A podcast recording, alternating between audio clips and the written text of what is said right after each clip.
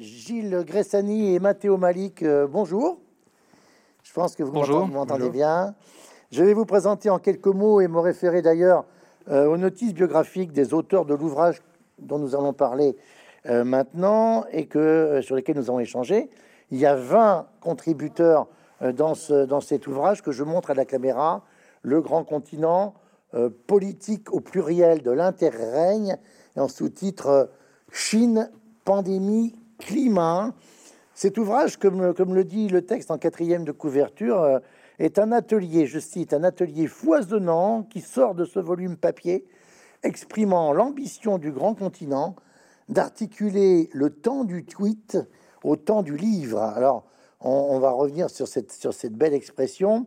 Euh, je, dirais quelques mots du Grand Continent, qui est une revue en ligne euh, géopolitique depuis trois ans, mais d'abord vous deux.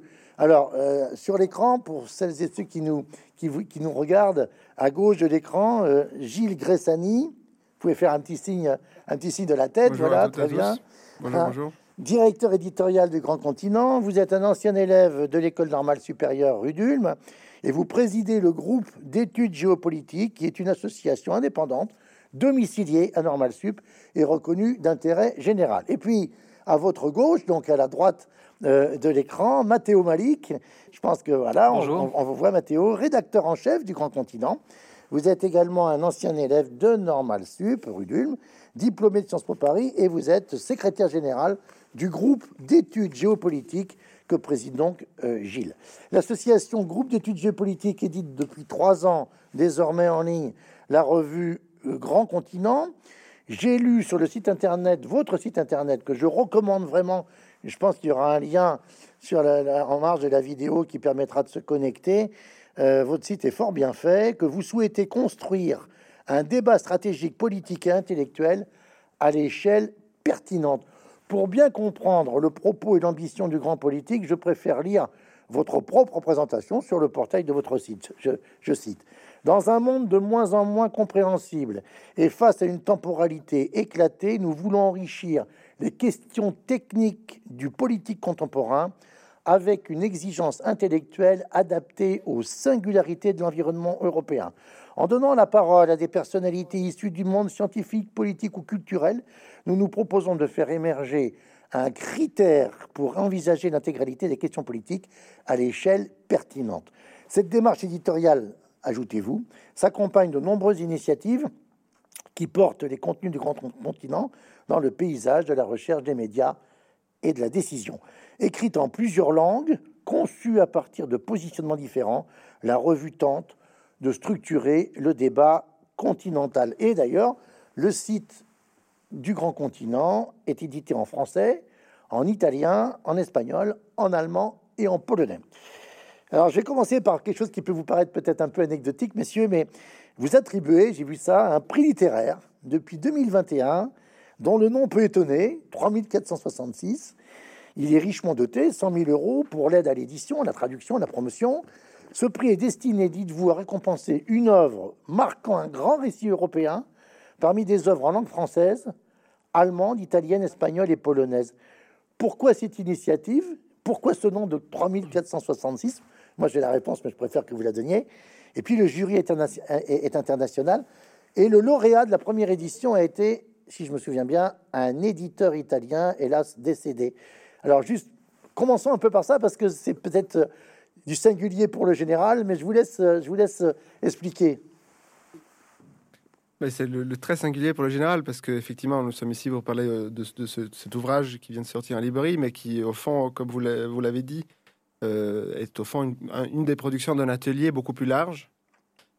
Euh, pourquoi 3466 Donc prix Grand Continent, euh, c'est pour une raison assez simple, c'est que le prix est proclamé à 3466 mètres d'altitude sur le Mont Blanc. Et le Mont Blanc, c'est 4000. le Mont Blanc, c'est 4807 mètres. Hein. Tout à fait, mais disons pour, euh, pour, pour, euh, pour monter automatiquement euh, sans avoir besoin de faire de l'alpinisme, c'est plus, plus, plus simple de s'arrêter à 3466 mètres, qui est le, le, le point d'arrivée de notre partenaire avec ce prix littéraire qui s'appelle Skyway, euh, qui effectivement est un, un système de remontée de funiculaire euh, absolument impressionnant, euh, qui permet effectivement de, de- de- d'amener des personnes qui n'ont pas forcément les, les capacités Ouais. euh, pour, pour faire une, de l'escalade alpine jusqu'à 3466 mètres. On a un peu essayé de, de faire quelque chose qu'on fait, c'est un peu notre, aussi notre style, si vous voulez, euh, d'essayer de, de, de, de- de changer un peu l'ordre des choses. Normalement, les prix littéraires sont toujours donnés dans des cafés, dans des restaurants, euh, où on voit, euh, disons, le, à l'œil de- du juré que, que, que, la, que, la, que le- la viande était bonne et que le vin était abondant. Là, on a essayé un peu de- de- d'ouvrir euh, grand euh, les, les fenêtres. euh, euh, essayer de, de- voilà de, de se- de se placer dans l'espace euh, peut-être symboliquement le plus le plus parlant euh, on peut penser à ce que, ce que, ça, ce que ça a été le, le Mont Blanc pour la littérature euh, la philosophie de Hegel à Chateaubriand à Michelet ouais. Euh, le Mont Blanc c'est aussi un point de visibilité extraordinaire du changement climatique. Euh, on voit effectivement ce glacier qui est en train de se de se casser de disparaître de- devant nos yeux. Le continent c'est aussi un point très élevé. Euh, le Mont Blanc est un point très élevé au cœur, du, au cœur de, l'Europe. Donc on a un peu essayé de, de capturer, d'essayer de, de- d'interpréter, de, réinterpréter ce- cet espace symbolique pour en faire un peu aussi, si vous voulez, un cadre où effectivement primer un livre euh, c'est un peu le format du, prix Goncourt, si, si vous voulez. C'est un livre qui est sorti dans l'année qui vient de s'écouler et euh, qu'on considère euh, qu'il est, euh, est méritant pour qu'il puisse être traduit dans l'ensemble des langues de la, revue. Et le Grand Continent est, vous l'avez rappelé, édité surtout en, français pour le moment. Une version intégrale du Grand Continent sera disponible d'ici la fin du mois d'avril en espagnol. Euh, il y a déjà une partie des productions en italien, en allemand et en polonais. Et donc l'idée, c'est de choisir dans ces, un ouvrage dans ces cinq espaces linguistiques qu'on considère être, euh, qui doit être lu, si vous voulez, de, de Varsovie jusqu'à Séville et de, et de, de Paris jusqu'à jusqu'à jusqu'à Naples, en passant par Vienne, euh, évidemment Bordeaux et Courmayeur, donc là où on donne le prix sur le, sur le, sur le Mont Blanc. Et donc c'était un peu pour nous euh, aussi important parce que c'est une revue, évidemment, vous l'avez rappelé, c'est un des prismes essentiels, ce qu'on fait, la, la géopolitique, les affaires internationales, les relations internationales. Mais euh, on a toujours essayé de faire une revue européenne. Et pour faire une revue européenne, on ne peut pas, euh, disons, oublier la partie plus littéraire, artistique. Et donc, c'était très complémentaire comme projet par rapport à, notre démarche. Ben, merci. Alors, je trouve que c'est une, une façon euh, extrêmement, extrêmement concrète de, présenter votre ambition. C'est pour ça que je me suis permis de rentrer, par ce biais-là. Alors, politique de l'interrègne, politique au pluriel. Alors, on ne sait pas si c'est le ou la politique. Vous aurez certainement l'occasion euh, euh, de préciser quel est le genre euh, du terme. hein. Euh, titre de la première édition, donc papier de votre, de, votre, de votre revue, publié chez Gallimard, dans une nouvelle collection euh, dirigée par euh, Gilles Kepel. Et Politique de l'interrègne a fait l'objet d'un post-scriptum tout particulier dans la chronique internationale de Benoît Frachon, très suivie dans les colonnes du Monde. Je le cite, hein, excellente et jeune revue de géopolitique en ligne, le grand continent réuni dans un livre, alors il donne les références, 20 textes sur le monde en transition, le grand contexte de la tragédie ukrainienne en somme. Ça, c'est pas vieux, ça date du 24 mars dernier. Alors pourquoi ce mot interrègne? Qu'est-ce que vous voulez dire par, par, ce terme? Euh, Est-ce que c'est un, euh, un intertemps, si je puis dire, un, un- un mi-temps? Euh, euh, entre le temps du tweet et le temps du livre euh, Mathéo pour, Pourquoi le, le, choix de, de, l'interrègne? Alors merci. Comme vous l'avez rappelé, d'abord, effectivement, Le Grand Continent, c'est une revue. Je vais expliciter à la fois, revenir sur le terme d'interrègne et puis aussi expliciter le, la, formule que vous avez commencé à utiliser et qui- qu'on utilise beaucoup de temps du tweet au temps du livre. Le Grand Continent, c'est une revue euh, donc euh, en ligne euh, qui existe depuis plusieurs années, vous l'avez dit, qui publie, qui a les avantages de l'en ligne, c'est-à-dire qui publie des textes longs, des textes d'accès parfois complexes, euh, des textes qui peuvent aussi réagir très très vivement avec l'actualité, être sujet à une voilà une très grande viralité, beaucoup circulé sur sur le web. Euh, et qui publie du coup sur une base aussi pluri, pluri-quotidienne, hein, euh, à la fois des articles longs et des brèves. Et finalement, ce volume, ce premier volume, donc, euh, qui, est chez Gallimard, Politique de l'interrègne, c'est dire, la sédimentation d'un travail, d'un vrai travail de revue. Et d'un travail de revue, c'est-à-dire d'un travail qui n'est ni le travail d'un quotidien, d'un média voilà, qui serait de la presse écrite quotidienne, ni, ni tout à fait d'un livre qui serait, je sais pas, l'aboutissement d'un travail de recherche de plusieurs années. C'est se situer entre les deux. D'où effectivement la formule de temps du tweet au temps du livre, et d'où aussi la forme que prend ce premier, que prend cet atterrissage finalement dans le papier avec politique de l'intérêt, c'est-à-dire, comme vous l'avez dit, 20 textes et, et, des, tendances, des tendances lourdes. Donc on entrera peut-être tout à l'heure dans le détail, mais effectivement, le cette sédimentation, en tout cas dans la conception, dans le travail qu'on a eu de conception de, cet objet euh, papier, euh, le terme d'intérêt nous a semblé euh, la chose la plus évidente en fait pour, pour décrire un petit peu ce moment que, que l'on vivait, c'est-à-dire le, le, volume s'ouvre sur une succession d'images très fortes, il, il, superpose, il juxtapose une série de, de problèmes, de crises, de questionnements. Et en réalité, on, on s'est assez vite rendu compte qu'il était difficilement, euh, qu'il était difficile de qualifier autrement euh, cette, euh, cette période que nous traversions, mais qu'il était en même temps impossible de ne pas la qualifier. Et en fait, l'interrègne dit exactement cela, c'est-à-dire on sent que après la pandémie, des choses sont en train de, changer, des, grandes, non, des grandes tendances structurelles, des nouvelles permanences s'installent. Euh, mais en même temps, il est très difficile de voir un, ordre émerger. On a, on a navigué un petit peu dans l'incertitude pendant depuis, euh, depuis la fin, depuis, depuis voilà les, grands bouleversements des années récentes. On continue à, à être dans cette incertitude avec encore plus de bouleversements sur la crise ukrainienne. Et là, j'en viens à un peu le deuxième point de votre question par lequel vous avez commencé, c'est-à-dire cette, effectivement cet aimable post-scriptum d'Alain Frachon euh, dans Le Monde euh, qui décrit euh, notre, notre ambition, enfin l'ambition de, de, ce volume et, les textes des auteurs comme un petit peu le grand contexte de la tragédie ukrainienne.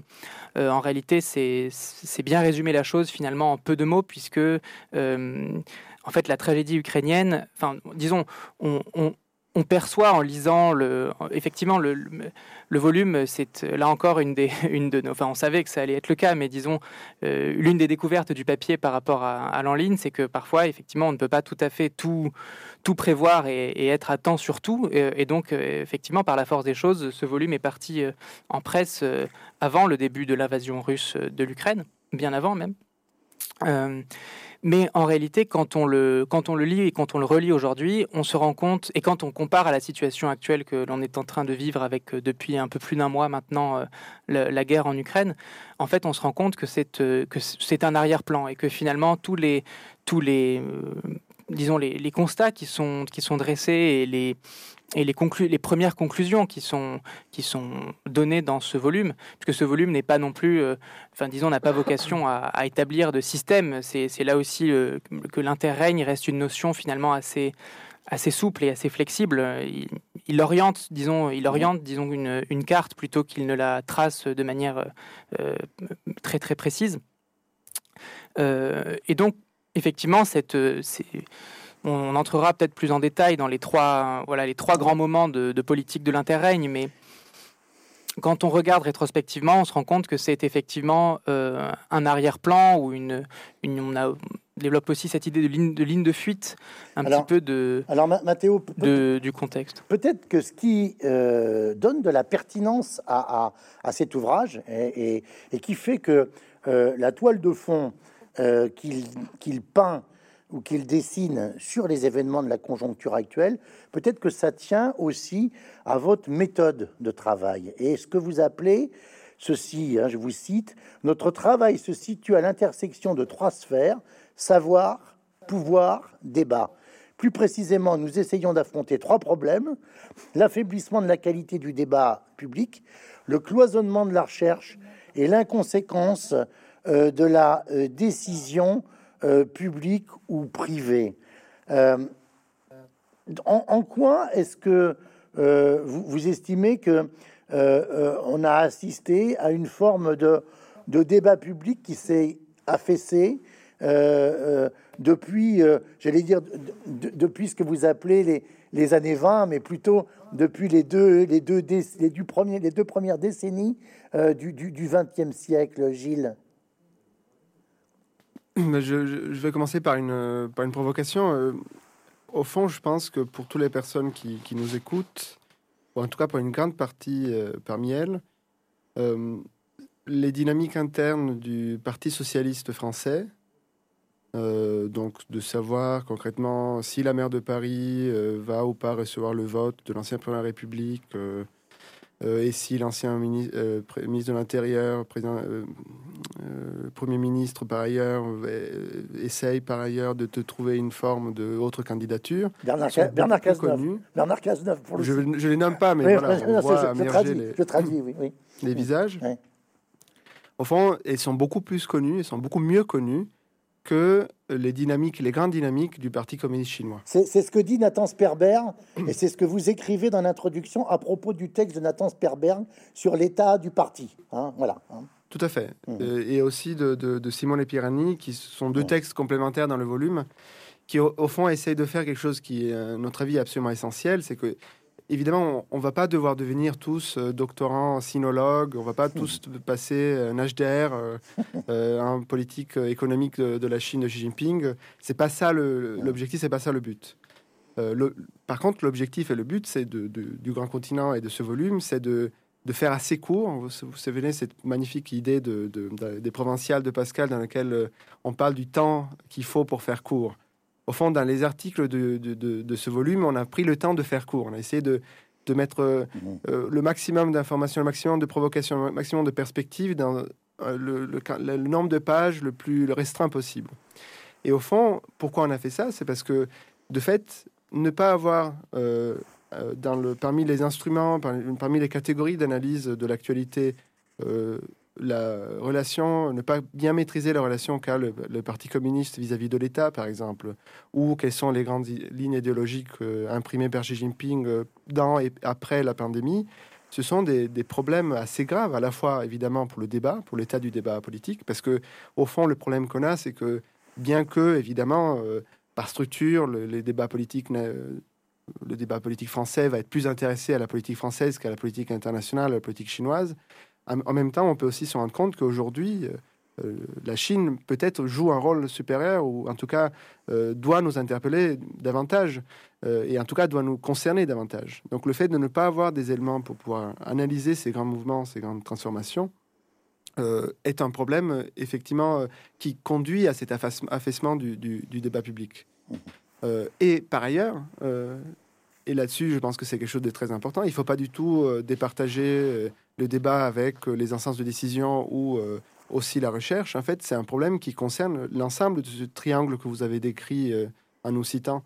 C'est qu'au fond, effectivement, c'est aussi un problème pour la décision de ne pas être interpellé, ne pas être critiqué, ne pas être pris en compte sur des questions de, structurantes comme la relation entre la Chine, les États-Unis et l'Europe et la France. Et donc, ce qu'on essaye de faire avec le grand continent, comme l'expliquait Matteo, sur une échelle presque quotidienne, où plus que quotidienne même, avec nos newsletters, nos publications, c'est d'essayer de nous consacrer, nous concentrer, ouvrir au fond euh, un autre espace euh, par rapport aux, espaces qui sont nécessaires et très bien couverts par les médias nationaux de l'actualité et de la politique et du débat national, en essayant de prendre effectivement, euh, faire un pas de côté, une échelle plus large et en, consacrant effectivement aux grandes transformations qui, au fond, existent, existeront, existent que ce soit euh, un président euh, de gauche ou de droite qui puisse qui gouverne euh, la France. Alors là, j'allais dire où vous êtes un peu gonflé, messieurs, enfin gonflé, vous assumez, hein, vous assumez dans votre introduction toujours ce que vous appelez un, deuxième principe, qui est, je vous cite, de ne pas être quelque part ou avec quelqu'un. Vous dites, il faut être prioritairement structurant et pas structuré. Et vous précisez, pour saisir la forme de l'interrègne, il ne nous semble pas intéressant de choisir a priori l'une des cases d'un échiquier politique sans cesse mouvant. Ce qui nous intéresse, euh, c'est comme, comment se déplacent les pièces. Je trouve que pour euh, les deux intellectuels que vous êtes, que vous êtes avec le, casting que vous avez rassemblé dans les publications, c'est quand même euh, j'allais dire, un, trait générationnel. Moi, je suis beaucoup plus âgé que vous. J'ai pas fait du tout euh, mes, études, euh, évidemment, à votre époque. on, sent bien qu'on a changé de temps et on a changé d'époque. Vous êtes, j'allais dire, plus dans une forme de, de, liquidité à la Zygmunt Moban que, dans, une doxa qui a pu être encadrante, on va dire, il, y a, 30, il y a 40 ans de cela. Bon. Est-ce que vous craignez pas quand même euh, que, euh, je, reprends ce que disait Roland Barthes dans Mythologie, hein, quand il fustigeait la pensée nini, est-ce que, est que vous craignez pas qu'on vous reproche non pas de faire dans le nini, dont vous savez que Barthes disait que c'était la quintessence de la pensée petite bourgeoise, mais dans le et, et si vous voyez ce que je veux dire bah, d'abord, merci effectivement d'avoir rappelé ce, deuxième principe. Et euh, bon, vous dites beaucoup de choses dans votre, dans votre intervention, et effectivement, certaines, euh, certaines peuvent raisonner sur, le, sur la dimension générationnelle, etc. Euh, peut-être pour revenir sur ce principe de, finalement, qui peut se résumer en peu de mots en, disant que c'est une revue qui a l'ambition d'être structurante et pas structurée. Et, ce volume, ce volume en est la preuve. Peut-être pour, pour commencer par un exemple et Ensuite, on viendra à la réfutation euh, plus, euh, plus euh, euh, disons, euh, classique et, de, de, ce que, de ce que vous dites, de ce que, enfin, de ce que vous présupposez sur le et, et ou le nini, euh, être structurant et pas structuré, effectivement, ça, ça veut dire, ne, vous l'avez, enfin, vous l'avez dit avec, avec les mots qu'on utilise dans l'introduction et auxquels on, on, enlève, on change rien évidemment, ça veut dire ne pas, ne pas se, se positionner, ne pas être dépendant de quelqu'un, ne pas se positionner quelque part, mais plutôt essayer de comprendre comment, comment avancent les pièces, comment est tracé l'échiquier d'abord, comment est tracée la carte, comment se déplacent les pièces. Ça veut dire dire que euh, si on prend un sujet, par exemple, comme euh, celui de, de l'écologie, pour, euh, et là j'utilise à dessein un mot assez, assez suffisamment vague et suffisamment large pour qu'on puisse y mettre plusieurs choses. Si vous regardez, puisque là on a le temps effectivement d'entrer un petit peu dans le détail des, des, publications, si vous, si vous regardez dans cette, dans cette deuxième partie donc, que vous avez lue, d'abord vous remarquez qu'il y a une première il y a une première chose, euh, c'est le, titre de cette partie euh, avec l'expression de guerre verte. Donc là, euh, si vous voulez, on est, on est déjà dans, dans, dans, une démarche qui est, qui est un petit peu qualifiante. Et peut-être que déjà le fait de faire ça, nous, enfin, on y reviendra, mais nous éloigne finalement de, cette, de ce double écueil hein, dont on a bien conscience et qui existe malheureusement aussi dans mmh. le, euh, j'allais pas dire dans le débat public, mais dans le, disons dans le, dans la sphère des discours qui sont produits euh, de manière plus générale, c'est-à-dire euh, le fait effectivement de reprendre des termes qui sont, qui sont utilisés sans les qualifier. Là, effectivement, on qualifie cette deuxième partie en disant au seuil de la guerre verte, la crise écologique change tout. Mmh, mmh. Euh, la crise écologique change tout et il y a différentes manières de, l'appréhender. Et en fait, cette partie, finalement, elle est, euh, c'est peut-être la plus représentative. En tout cas, c'est ce qu'on, c'est ce qu'on s'est, c'est ce qu'on s'est dit et c'est ce qu'on se dit depuis sur de, ce principe structurant et pas structuré. Pourquoi? Parce qu'elle elle représente des, opinions et des voies de sortie et des, propositions, des analyses et des propositions sur la, la, crise climatique qui sont toutes euh, disons, valide d'un point de vue euh, scientifique et sérieuse, en fait, en réalité, dans, dans mmh. l'approche, euh, mais qui vont dans la méthode de l'action directe avec Andreas Malm. L'action directe, c'est la manière polie de dire euh, la mise hors d'état de nuire des infrastructures, donc la destruction des infrastructures fossiles. Ça va du SUV inutile à, au pipeline. Bien sûr. donc, de cette position radicale à une autre position, disons, l'exact opposé, qui est un techno-optimisme et euh, une, euh, disons, la, la, confiance dans euh, le fait que la technologie, avec une économie planifiée intelligemment, peut, peut nous aider à, faire face et à mitiger le, les, grandes transformations liées au changement climatique. et donc, cette partie, effectivement, elle elle présente, euh, ces, différentes choses, elle ne les présente pas simplement en les juxtaposant. Elle ne dit pas simplement il existe la position de Andreas Malm, euh, donc pour le citer, et il existe la position de Jean Pisani-Ferry, qui sont un petit peu les deux. Euh, cette partie, elle s'ouvre sur un texte de Pierre Charbonnier, qui est souvent un penseur, voilà, vraiment de notre époque contemporain, qui est souvent très très utile pour penser, les grands changements sur ce sujet qui d'ailleurs de manière intéressante ne vient pas forcément de cela, enfin, c'est quelqu'un qui vient de la philosophie euh, à l'origine, euh, et euh, où effectivement Pierre Charbonnier essaye de se poser la question de qu'est-ce que c'est que cette nouvelle politique, qu'est-ce que dans finalement, et lui aussi reprend un petit peu à son compte cette idée d'interrègne, de, de, drôle de guerre finalement ouverte par la nécessité de faire, de faire transition. Mais en quelque sorte, il pose un cadre. Il pose un cadre et à partir de là, euh, si vous voulez, se déploient différentes, euh, différentes perspectives. Vous avez celle d'Andreas Malm sur le, on l'a dit, sur l'action directe. Vous avez celle de Pisani-Ferry sur le techno-optimisme. il y a également un texte très intéressant. Ou celle de, Laurent, ou celle de Laurence Tubiana celle de Laurence Tubiana, exactement, sur le, pacte vert, qui, là encore est, a priori, un sujet très, très techno, hein, qui, mais, qui, mais qui est appréhendé d'une manière, d'une manière intéressante et là encore très politique. Euh, une perspective d'un jeune économiste allemand qui s'appelle Maximilien Craé, qui est mmh. plutôt proche de, de Pisani-Ferry et qui réhabilite euh, en quelque sorte la planification. Euh, c'est une, une, voie qui est, disons, plutôt rare dans l'écosystème européen, et qui, mais qui en même temps voilà, commence à monter. Et une autre perspective très intéressante et très décentrée voilà, exactement, d'Ivan Krastev, qui oppose angoisse écologique à angoisse démographique. Qui est un bulgare. Et en fait, on hein. voit. Voilà, c'est ça, le penseur, euh, penseur bulgare, là encore majeur sur, sur, les sujets, euh, sur les sujets européens. Ce qu'on voit, en fait, c'est que, je, vais m'arrêter là-dessus, c'est que ça n'est pas une. On n'est pas, on n'est pas, on n'est ni dans le ni-ni, ni dans le et-et, puisque on est dans. Enfin, en réalité, quand vous regardez ça, vous, vous n'avez pas juste simplement une liste euh, en vous disant, voilà, vous avez des options. Vous pouvez... En fait, c'est comme ça qu'est structuré le problème. Euh, en tout cas, c'est une assez bonne mise en abîme, si vous voulez, cette partie de, de ce qu'on essaye de faire, nous, quotidiennement. C'est-à-dire, c'est comme ça qu'est structuré. En tout cas, c'est ce qu'on ça, ça, peut se défendre. Alors, on peut, on peut discuter ça, on peut dire, effectivement, vous n'avez peut-être pas vu cette partie, vous n'avez peut-être pas vu ça, mais a priori, ça reflète quand même assez bien, euh, si vous voulez, l'état du, du débat. Et effectivement, en disant ça, euh, vous pouvez dire qu'on ne se peut-être qu'on ne se mouille pas tellement, mais en réalité, c'est déjà assez important et, même assez ambitieux de euh, ne serait-ce qu'essayer d'orienter un petit peu les choses de cette façon. Alors justement, si ça répond. Si, si, ça répond bien, d'autant que le troisième principe euh, que vous avez, que vous énoncez dans votre introduction et qui me semble euh, très très intéressant, c'est celui que, que de l'interdisciplinarité du plurilinguisme et du multiscalaire. Donc vous, vous, connaissez bien la, la, phrase de Pierre Bourdieu, un, point de vue, c'est toujours une vue d'un point.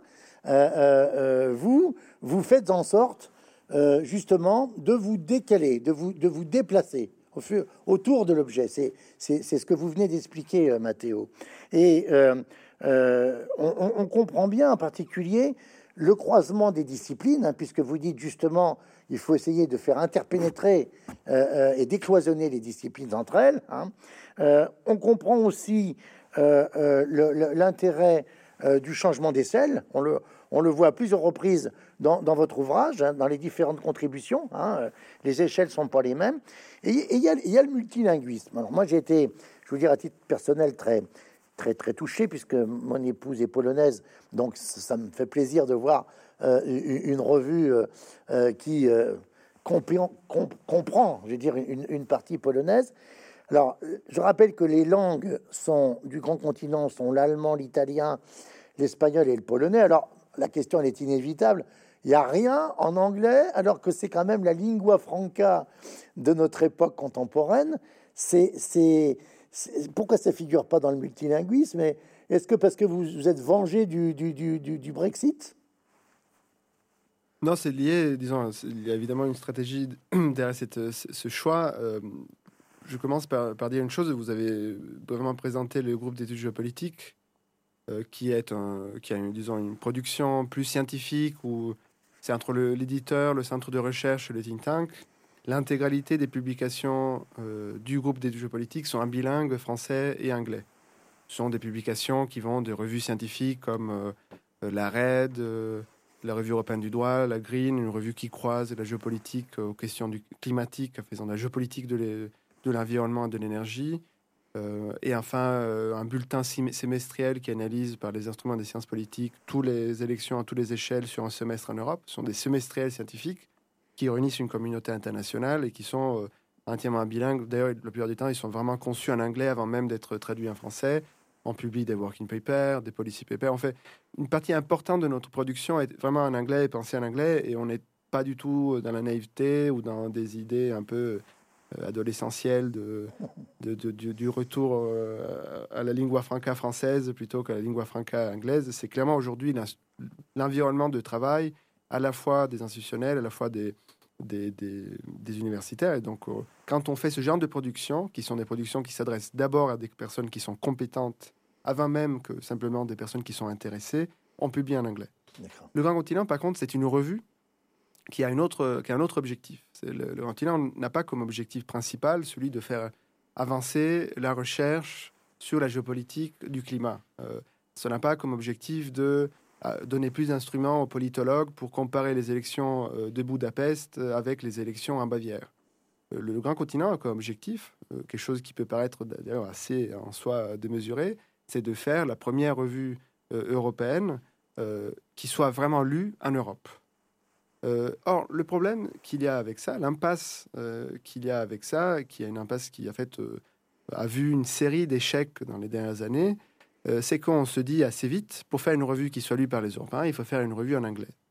or, il y a au moins deux problèmes avec ça. Le premier, c'est quand vous faites une revue en anglais, vos, concurrences, votre concurrence directe, en fait, est composée par des, des, des géants du type Atlantique, New Yorker, Foreign Affairs, Foreign Policy, donc, au fond, en fait, c'est très très difficile de parvenir non pas simplement à trouver votre place, mais aussi à trouver vos propres mots, vos propres problématiques, vos propres angles pour aborder en fait les sujets. En gros, pour le dire en termes un peu euh, horriblement business, euh, il n'y a pas trop de valeur ajoutée.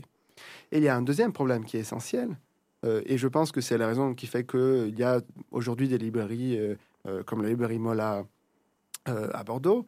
les gens aiment lire des essais, euh, des non-fictions dans la langue dans laquelle ils pensent et ils parlent. Mmh, mmh. Euh, et au fond, on lit, sauf une petite partie de la population, mais même elle est vraiment marginale, on lit en fait surtout en Europe, en français, en allemand, en italien, en espagnol et en polonais.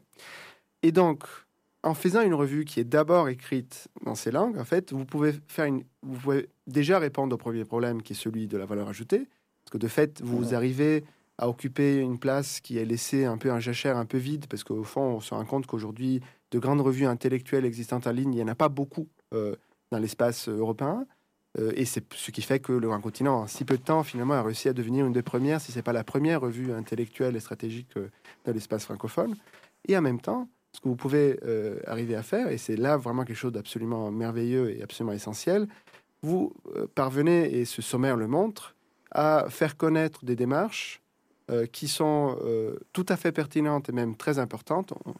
Ivan Krastev, par exemple, mais même Maximilien Craé, euh, Simone Pirani, Alessandro Arezou, Lorenzo Castellani, Luisa Bialejevic, sont les premiers noms qui me viennent à l'esprit, évidemment Nadia Orbinati, qui viennent à l'esprit, qui sont donc des contributeurs pas francophones, ou en tout cas pas français, qui ont contribué à ce volume, et qui ont des idées qui en fait permettent au fond d'avancer, de faire avancer le débat français, le débat francophone. Et c'est là, je pense qu'il y a quelque chose aujourd'hui euh, d'assez urgent et qui explique notre, notre méthodologie. Euh, c'est de d'abord faire une revue qui soit vraiment lue par les Européens et qui permette aux Européens de se poser les grandes questions qui, en fait, structurent et vont structurer euh, le temps à venir. Donc, pas simplement l'actualité immédiate, ni la recherche la plus poussée, mais cet espace d'entre-deux qui est l'espace du, du, temps de la revue, simplement revue et revisiter et réimaginer euh, dans, la période dans laquelle euh, le débat se fait surtout euh, en ligne, se fait surtout grâce, au numérique. Alors, on va aborder les trois grandes parties hein, de, votre livre, mais je tenais à ce qu'il y ait cette, quelque part que les prolégomènes de votre travail soient posés pour qu'on comprenne bien la, la, démarche et votre démarche scientifique et intellectuelle. les, trois parties, j'en redonne les titres. Hein la rivalité entre la Chine et les, États-Unis qui structure le monde, ce sont vos propres mots. Vous écrivez qu'il en ressort des figures du règne dans l'âge du désordre, première partie. Deuxième partie, euh, Mathéo en a parlé, la guerre verte. Euh, cette partie, elle traite du seuil de cette guerre où la crise écologique euh, change tout. Hein vous, en avez donné euh, le spectre, si je puis dire. Et puis une troisième partie avec un titre que, j'aime beaucoup parce que ça fait penser à, éventuellement une autre époque, les années 20, hein. euh, mais on voit bien le clin d'œil euh, qui, que, vous avez voulu faire. Il s'agit donc évidemment de, cette décennie 2020, et vous avez choisi de traiter dans cette partie la politique du contemporain avec une dimension que je qualifierais peut-être de plus culturaliste. Hein. Euh, mais euh, avant de rentrer dans les trois parties, je, voudrais vous, citer toujours page 17.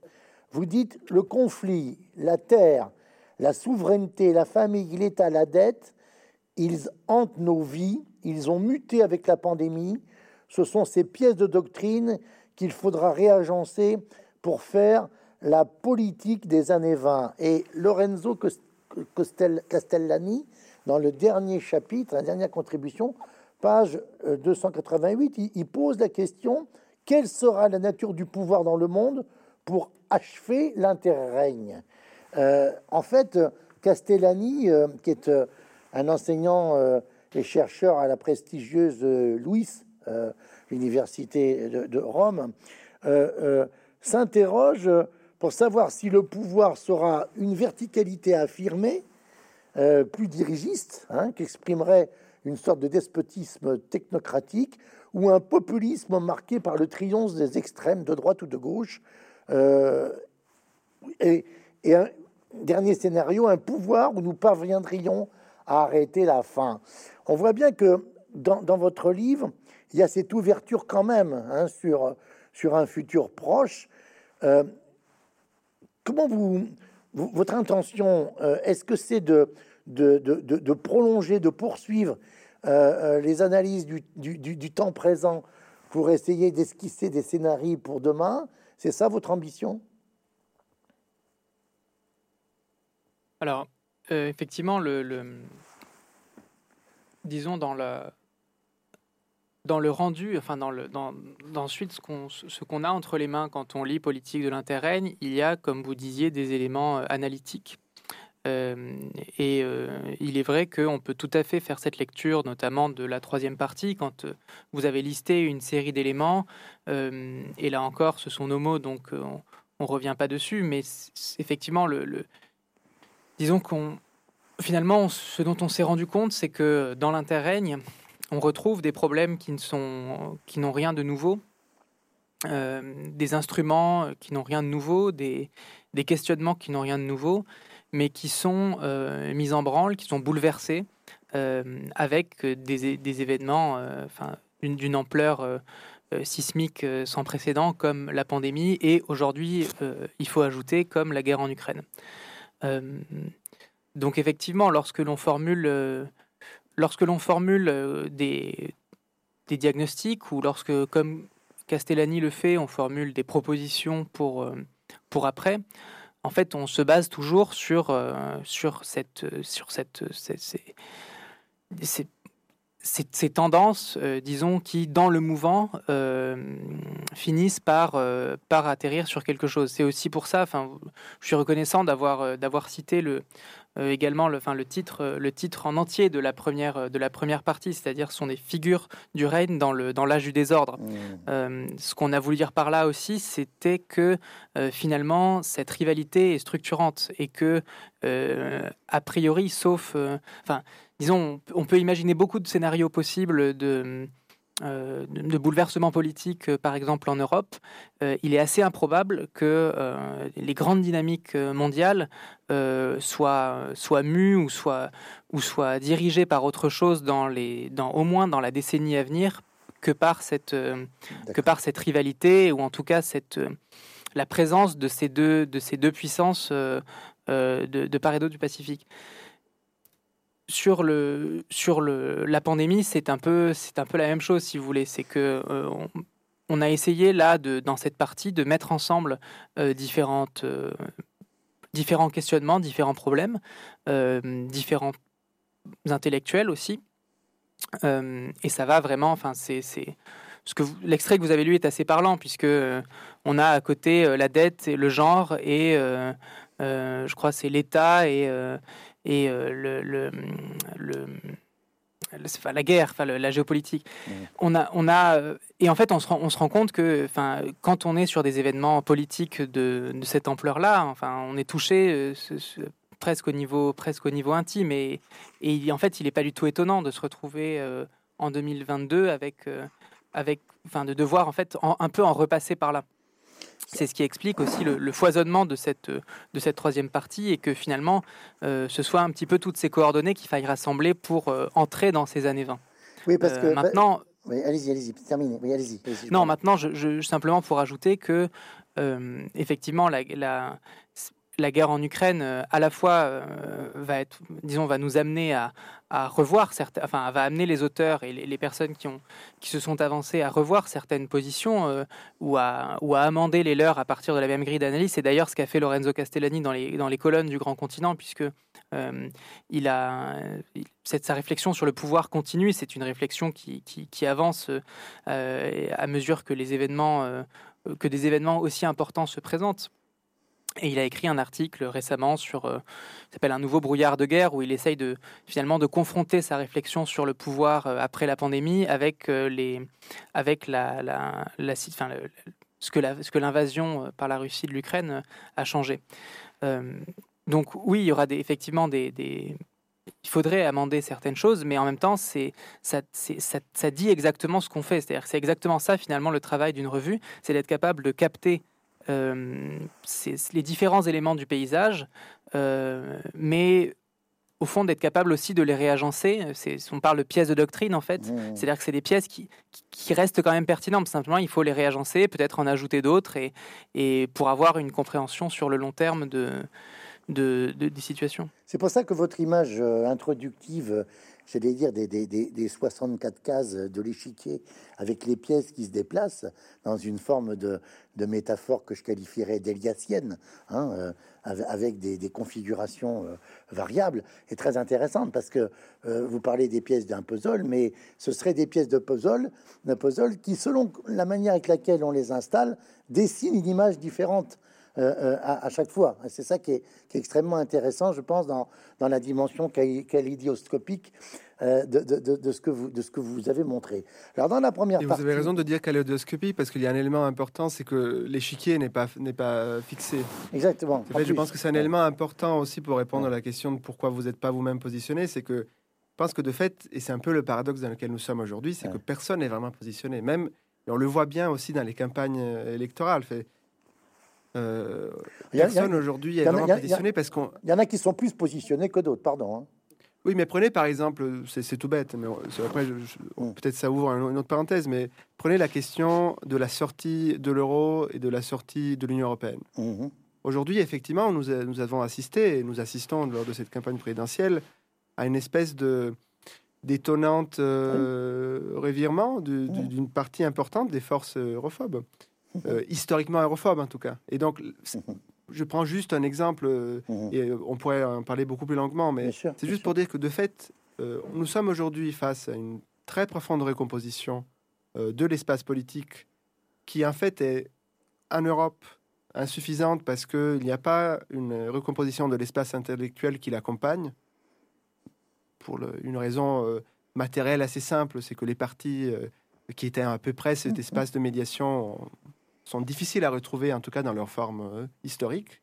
Et donc, en fait, cette espèce de vertige qui est causé par euh, cet amoncellement de, crises qui se succèdent et qui sont euh, très hétérogènes, parce que effectivement, on parle du Covid de l'Ukraine, mais on pourrait juste en ouvrant un tout petit peu la, la, focale, intégrer la crise économique, la crise du terrorisme, et donc on serait face à quatre crises mondes qui nous ont sidérés, bloqués pendant plusieurs mois, pendant des années parfois, qui ont eu des séquelles psychologiques pour certains, euh, matérielles pour d'autres et de nombreuses autres personnes, et qui en fait sont caractérisées par une chose qui ne peut que provoquer du vertige, c'est qu'elles sont quatre crises très différentes, profondément hétérogènes, pas les mêmes acteurs, pas les mêmes disciplines, pas du tout le même type de, de solution, pas du tout le même type d'approche.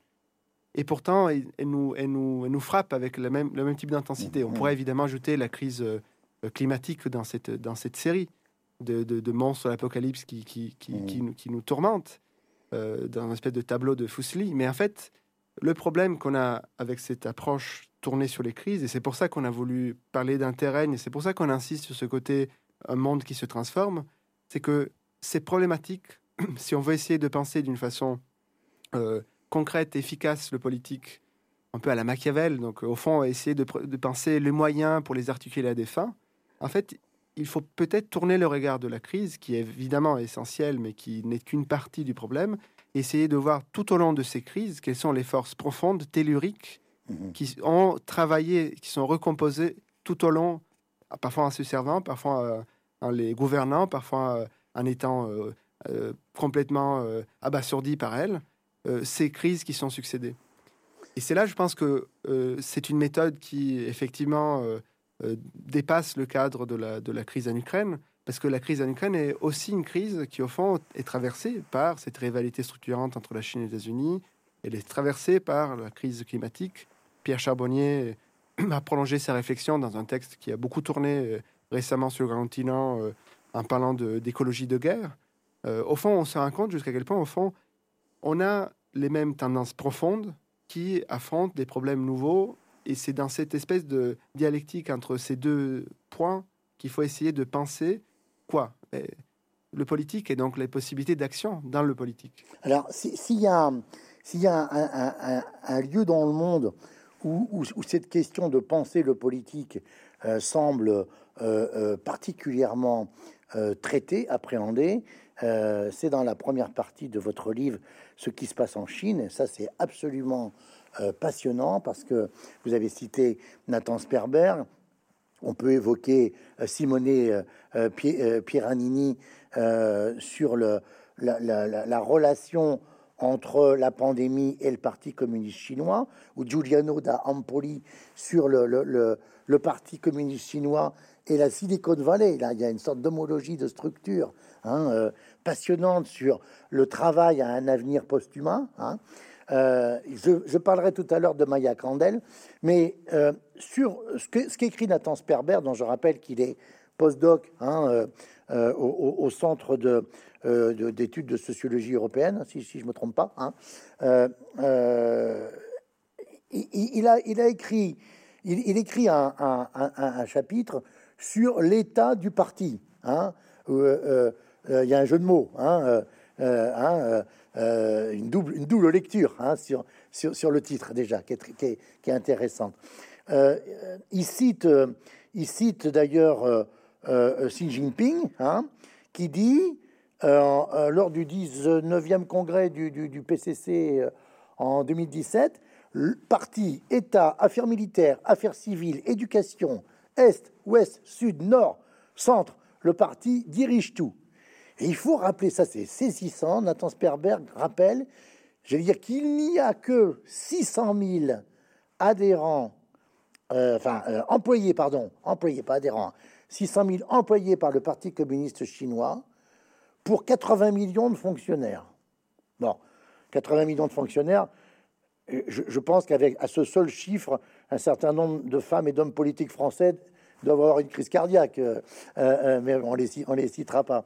Euh, c'est vraiment passionnant cette, cette, approche du, Parti communiste par, par, par Nathan Sperber, parce que on, voit bien que dans le, le, le bilatéralisme, je vais y arriver, excusez-moi, à venir, hein, déjà actuel États-Unis, Chine, le parti est certainement le Parti communiste chinois euh, joue un rôle moteur. Hein, euh, euh, comment, comment est-ce que vous, vous, vous, lisez, vous, avec le point de vue justement de, du lecteur? Je pense pas que vous soyez sinologue et spécialiste de, de, de la Chine.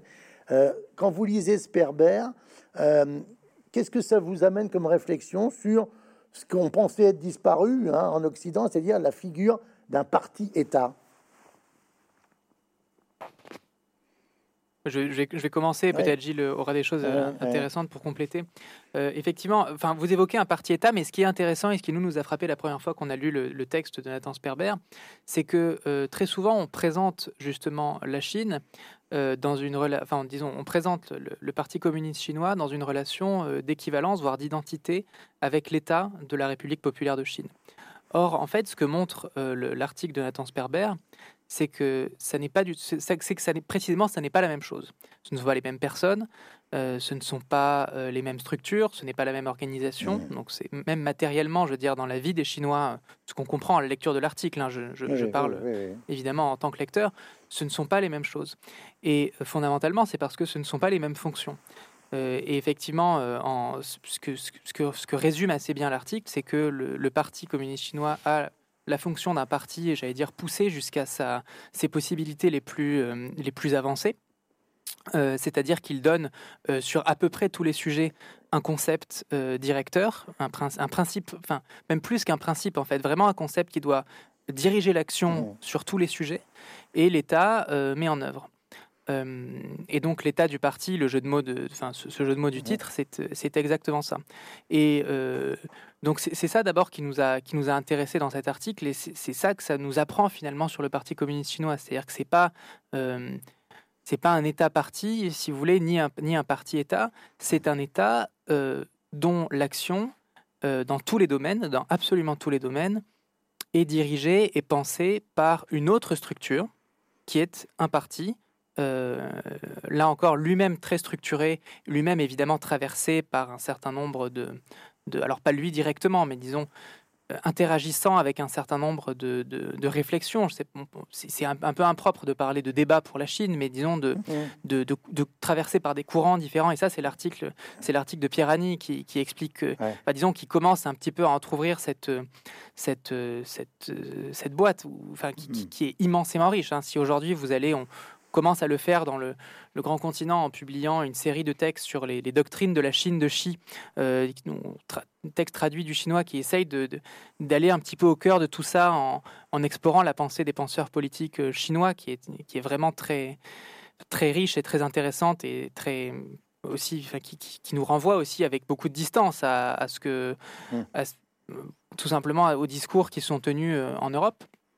Euh, et, justement là-dessus, ce qui est aussi intéressant avec ce texte, c'est ce que vous disiez sur, euh, au fond, comment est-ce que quelle image ça nous renvoie bah, Ça nous renvoie l'image où, euh, en fait, typiquement, si on prend un problème comme, le, comme celui de la crise climatique, de la transition, puisque c'est un problème sur lequel la Chine s'est positionnée en 2020, de manière assez, assez, enfin avant aussi, mais de manière très très nette en 2020. en fait, on, nous, on est, dans, on est dans la situation inverse, c'est-à-dire qu'il y a d'abord, si on regarde, il y a d'abord de la gestion et puis ensuite, à la limite, un peu de rationalisation. Et ça, ça tout, ça, finalement, se distille et se retrouve euh, dans l'offre politique telle qu'elle est présentée, avec effectivement des gens qui sont plutôt considérés comme écologistes, des gens un peu moins, mais finalement cette question est un petit peu diffuse, mais à aucun moment, si vous voulez, vous n'avez de, de concept vraiment fort pour avancer dans un sens ou dans l'autre. À la limite, quelques positions clivantes, mais pas plus. Euh, en Chine, c'est exactement l'inverse. En fait, vous avez un, sur ce sujet comme sur d'autres, un parti qui, qui avance un concept, qui avance une doctrine. Et une doctrine, c'est pas seulement euh, c'est pas seulement il faut faire ça, c'est euh, il faut faire ça dans telle situation, il faut faire ceci dans telle autre, cela dans telle autre, etc.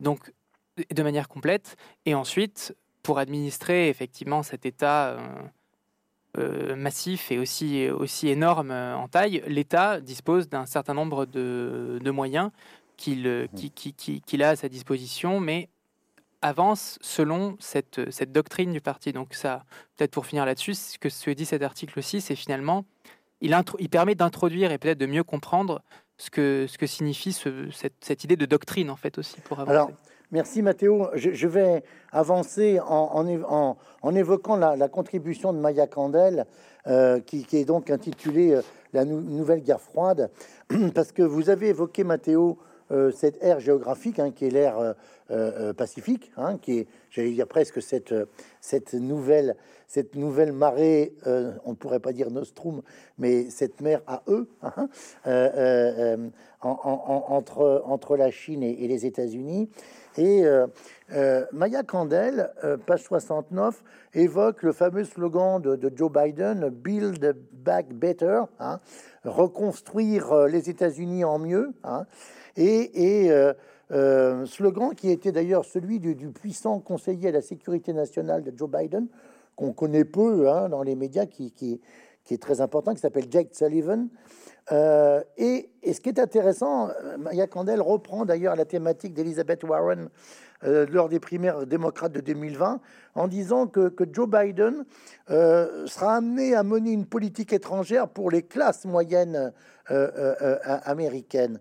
Là encore, comment est-ce qu'on peut euh, lire euh, ce, positionnement de l'an 1 de l'administration Biden avec, euh, un secrétaire d'État qui connaît très bien, lui, par contre, l'Europe, hein, Blinken, et, la France. comment est-ce que, la, dans l'intérêt règne, les nouvelles relations Chine-États-Unis peuvent s'orienter, Gilles Euh, ça, c'est. J'aurais besoin de peut-être 2-3 heures et plusieurs un peu plus de notes pour répondre à cette question, qui est effectivement euh, une question essentielle. Euh, de fait, tout comme pour, pour le cas de figure de la Chine, dans laquelle on se retrouve dans une situation paradoxale, parce que vis-à-vis de la Chine, c'est comme si nous sommes dans une position qui est un peu comparable à celle de quelqu'un qui n'aurait jamais envisagé euh, d'aller à New York, euh, n'aurait jamais vu un épisode d'une série télé, n'aurait jamais lu euh, le New York Times, ne saurait pas où est Washington. En fait, le problème qu'on a vis-à-vis de la Chine, c'est que de fait, on ne connaît vraiment pas la structure fondamentale ou même quelques éléments. Donc, ce qu'on essaye de faire vraiment, c'est de, de, fournir les clés de compréhension absolument minimales. C'est un peu, on fait un assimile, si vous voulez, mais de très bonne, très bonne qualité. Euh, au fond, pour essayer vraiment de donner les clés en très peu de pages pour essayer de s'orienter. Avec le cas de la, des États-Unis, c'est presque l'inverse, parce que là, pour le coup, on a, euh, on a Netflix, on a les séries, on a beaucoup de bruit, et peut-être au fond, euh, on en a peut-être trop, ce qui fait qu'on a une compréhension de l'espace politique américain qui vient avec beaucoup de bruit, et dans le papier de, de Maya Kandel, on a essayé d'éliminer le maximum du bruit mmh mmh pour essayer justement de nous concentrer sur le, cœur même de ce qu'on peut définir une doctrine Biden, qui est fondée par une analyse de la défaite euh, menée par euh, un groupe de, de, spin doctors, d'élus euh, démocrates, dont Jake Sullivan est clairement la figure la plus, plus charismatique et la plus influente, qui, au fond, réagissent à l'élection de Trump en faisant deux choses. La première, en faisant un long voyage euh, dans euh, l'Amérique qui était démocrate et qui s'est mise à voter Trump. Et la deuxième chose qu'ils font, c'est qu'ils articulent euh, les entretiens, les discussions qu'ils font tout au long de ce voyage, non pas simplement à la politique interne, mais aussi à la politique internationale. Donc, mmh. ils essayent de voir comment, au fond, ce sont des orientations de politique internationale imprimées par les différentes gestions démocrates et porté par le candidat euh, Hillary Clinton, qui ont conduit à euh, cet échec euh, éclatant pour les démocrates, qui est la victoire de Donald Trump et effectivement l'ouverture d'une nouvelle ère, parce qu'effectivement, on peut considérer que ça, à la fois d'un point de vue spectaculaire, mais à la fois d'un point de vue de politique profonde, c'est un changement majeur. Et c'est là que est émise émis ce diagnostic qui est qu'il faut faire une, politique étrangère pour les classes moyennes, a foreign policy for the middle class. Et ce qui est assez intéressant avec cette idée, c'est que on a l'impression, quand on lit ça, qu'on est en train de lire quelque chose qui ne nous regarde pas du tout.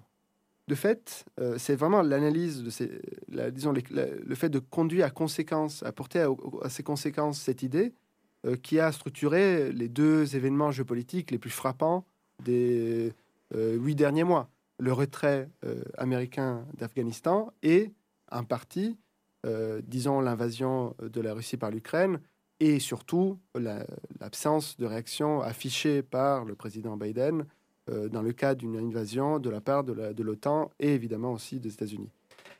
Et cela, effectivement, nous permet encore une fois de pointer du doigt quelque chose qui est essentiel, c'est-à-dire que pour avoir un peu moins ce sentiment de vertige euh, qu'on a quand on regarde l'actualité, quand on voit soudainement des corps tomber d'avions de, d'avions sur le tarmac de, de Kaboul, euh, ou euh, ces jours-ci des scènes d'un spectacle, d'une mise en spectacle de la cruauté, comme dans, dans en Ukraine, à Boucha ou à Mariupol. enfin, c'est la réalité euh, du monde, de la, brutalité du monde dans lequel nous sommes, nous conduit au fond à cet sentiment de vertige. Et c'est juste, c'est une réaction euh, importante d'être euh, un parti même simplement dégoûté par ça. Il est tout aussi important, en revanche, d'essayer de d'établir une carte, d'orienter une carte. Et pour ça, aller chercher les doctrines structurantes et les idées clés, c'est une manière absolument, en tout cas, c'est celle que le Grand Continent et que toutes les personnes qui travaillent au Grand Continent considèrent être la bonne façon pour, euh, pour conduire sa propre démarche, pour répondre aux, défis de notre temps. Et c'est au fond vraiment ce qu'on a essayé de faire avec ce volume, de, de donner à lire euh, en quelques pages. Encore une fois, ce sont des contributions qui peuvent être lues dans une seule séance de lecture, même pour des personnes qui ont effectivement une vie très active. Donc, on a vraiment conçu ce, volume comme étant quelque chose qui peut être lu dans un temps dans lequel, euh, effectivement, presque personne a le temps de lire 600 euh, pages sur Jack Sullivan et 700 pages sur le fonctionnement de l'État chinois, mais vraiment 7 euh, pages sur euh, la relation entre le Parti communiste chinois et l'État qui vous permettent, une fois pour toutes, d'avoir en fait un point qui vous permet de mieux vous orienter.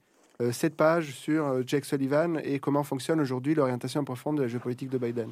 Et cela est vrai pour tous les parties de cet ouvrage qu'on a vraiment essayé de, de, de, travailler dans, sa, dans, sa, dans son esprit de synthèse.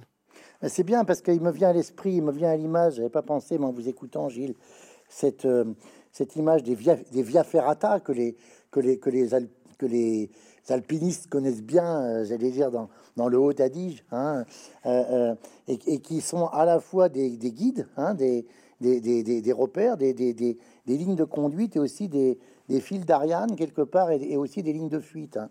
Alors on n'a pas le temps malheureusement de, de, de, consacrer du temps à la deuxième partie, mais on en a quand même parlé euh, euh, euh, tous les deux, enfin tous les trois, pardon, avec vous deux, je veux dire. la troisième partie, là, c'est dans les, dans les vertiges, au pluriel, dans les vertiges des années 20, politiques au singulier du contemporain, là, il y a sept contributions. Alors là, j'allais dire, c'est une sorte de... Mathéo en a dit un mot, c'est presque un, bouquet final, on espère temporaire, hein, euh, du feu d'artifice, euh, Louisa Bialagiewicz, géographe polonaise qui, dirige le Centre d'études européennes d'Amsterdam, Nadia Urbinati, qui enseigne à Columbia, Julia de Hippola, spécialiste du genre, mais aussi du monde hispanophone, Barry Eichengreen, passionnant économiste américain, euh, professeur de sciences politiques à, Berkeley, puis Céline Spector, qu'on connaît à Bordeaux, puisque avant d'enseigner à, la Sorbonne. Elle était, euh, professeure de philosophie à l'université Bordeaux-Montaigne, qui est membre honoraire de l'Institut universitaire de France et qui a publié d'ailleurs un ouvrage assez récemment qui, a eu, euh, euh, qui a fait un, bon débat, Nos démos, hein, souveraineté et démocrate et démocratie à des profs de l'Europe au seuil. Alors, page 16 de votre introduction à propos de, des deux premières décennies du XXe siècle, vous écrivez ceci. Plus de partis, plus de maîtres, plus d'asservis, plus de revendications, la colère est partout.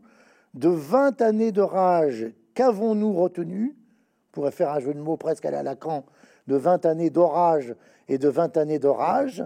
Qu'avons-nous vu changer concrètement dans l'ère des révolutions sans des révolutionnaires sans révolution? Le petit souci dans la langue française, puisque votre site est multilinguiste, c'est que le mot plus euh, se prononce plus ou plus. Hein.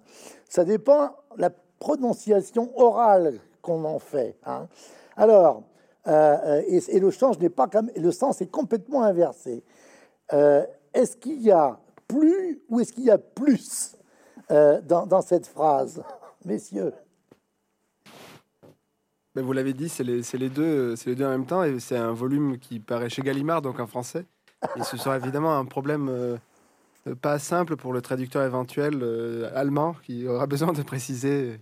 Parce qu'on lit bien. Les, commentateurs, Butron. Oui, on comprend bien. Non, je, non mais j'en profite peut-être pour rebondir aussi. Allez-y, Mathéo. oui, pour rebondir sur ce que vous disiez. Enfin, c'est effectivement, c'est, j'avais pas pensé. Enfin, cette phrase, euh, effectivement, enfin, sonne en évoquant d'autres choses, mais j'avais pas pensé à cette métaphore de l'orage qui, qui, à mon avis, ne vous vient pas non plus de manière totalement. Euh, ce n'est jamais le cas hein, d'ailleurs avec, avec les, glissements et les variations sur les sons, tout à fait par hasard, puisque en fait, 20 euh, années d'orage, 20 années de, rage. Euh, l'orage, c'est aussi euh, très souvent une les métaphores météorologiques comme ça, des, des moments pour évoquer des troubles, hein, des, la révolution. On parle de l'orage révolutionnaire. On a tous en tête le fameux comme un coup de tonnerre. Vous savez, vous vous souvenez, ben, vous êtes trop jeune, mais, mais, mais, mais, effectivement, ça a résonné dans la vie politique française comme un coup de tonnerre, oui.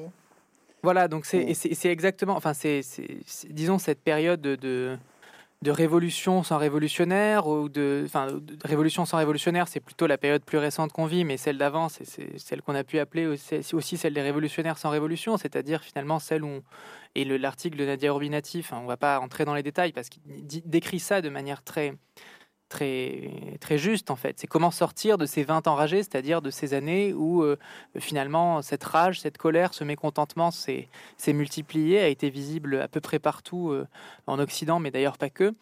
Euh, mais qui finalement n'a pas tellement trouvé de, canaux, n'a pas tellement été canalisé en fait, n'a pas tellement trouvé de, lieux où arriver.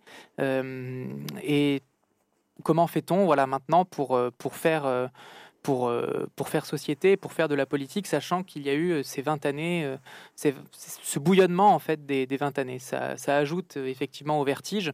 Et là encore, c'était une chose qui nous semblait essentielle de prendre en compte dans la réflexion. C'était peut-être d'ailleurs la chose la plus essentielle pour pour commencer, pour, pour, puisqu'on partait un petit peu de ce seuil-là, de ce seuil des années 20. Euh, finalement, qu'est-ce qui, si on regarde en arrière, euh, à, quoi cela rime? Est-ce que, est-ce que là aussi, on n'a pas, on pas affaire en fait à un, vertige euh, et à une, série d'impasses finalement? et l'hypothèse que fait Nadia Robinati, c'est au fond, la démocratie n'a pas pu les possibilités qu'elle avait en elle n'ont pas pu advenir parce que le conflit a été inhibé euh, et parce que finalement euh, on n'a pas pu extérioriser un certain nombre de, choses. Ça rejoint les constats, euh, ce que disait Gilles tout à l'heure par exemple sur l'absence de, structuration d'une doctrine politique ou de doctrines politiques due au, au, mauvais état, on va dire, de la, structuration du débat et de l'état un peu de décomposition et de déréliction de ce débat public en Europe. Mais, mais enfin, c'est tout aussi, c'est des, hypothèses et des, constats qui se vérifient même là, au moment où on se parle, hein, c'est-à-dire euh, quelques jours avant l'élection présidentielle, euh, dans un moment aussi d'interrègne, en fait. Écoutez, messieurs euh, Gilles et, et, Mathéo, franchement, merci pour, pour cet échange. Je, recommande plus que d'habitude et chaleureusement la lecture de ce, de ce premier opus, hein, papier, hein, du grand continent dans cette collection au, nom très inspiré, Esprit, Esprit avec un, avec un petit S euh, qui graphiquement ressemble un peu à, un CCD. Sigma. Hein, ou un Sigma. C'est le Sigma, mais c'est surtout le, logo, c'est le logo de la, de la pyramide de kiosque dans le. les cigares du pharaon. Dans, dans, les cigares du pharaon. Alors, effectivement, euh, euh, on, on, on, essaiera de faire en sorte que le, que le, que le lectorat ne soit pas momifié hein, euh, euh, dans, dans, cette histoire. Et bravo, messieurs, euh, félicitations, puis longue vie au, grand continent. Merci à vous. Hein, merci. Merci beaucoup. Merci beaucoup. Merci.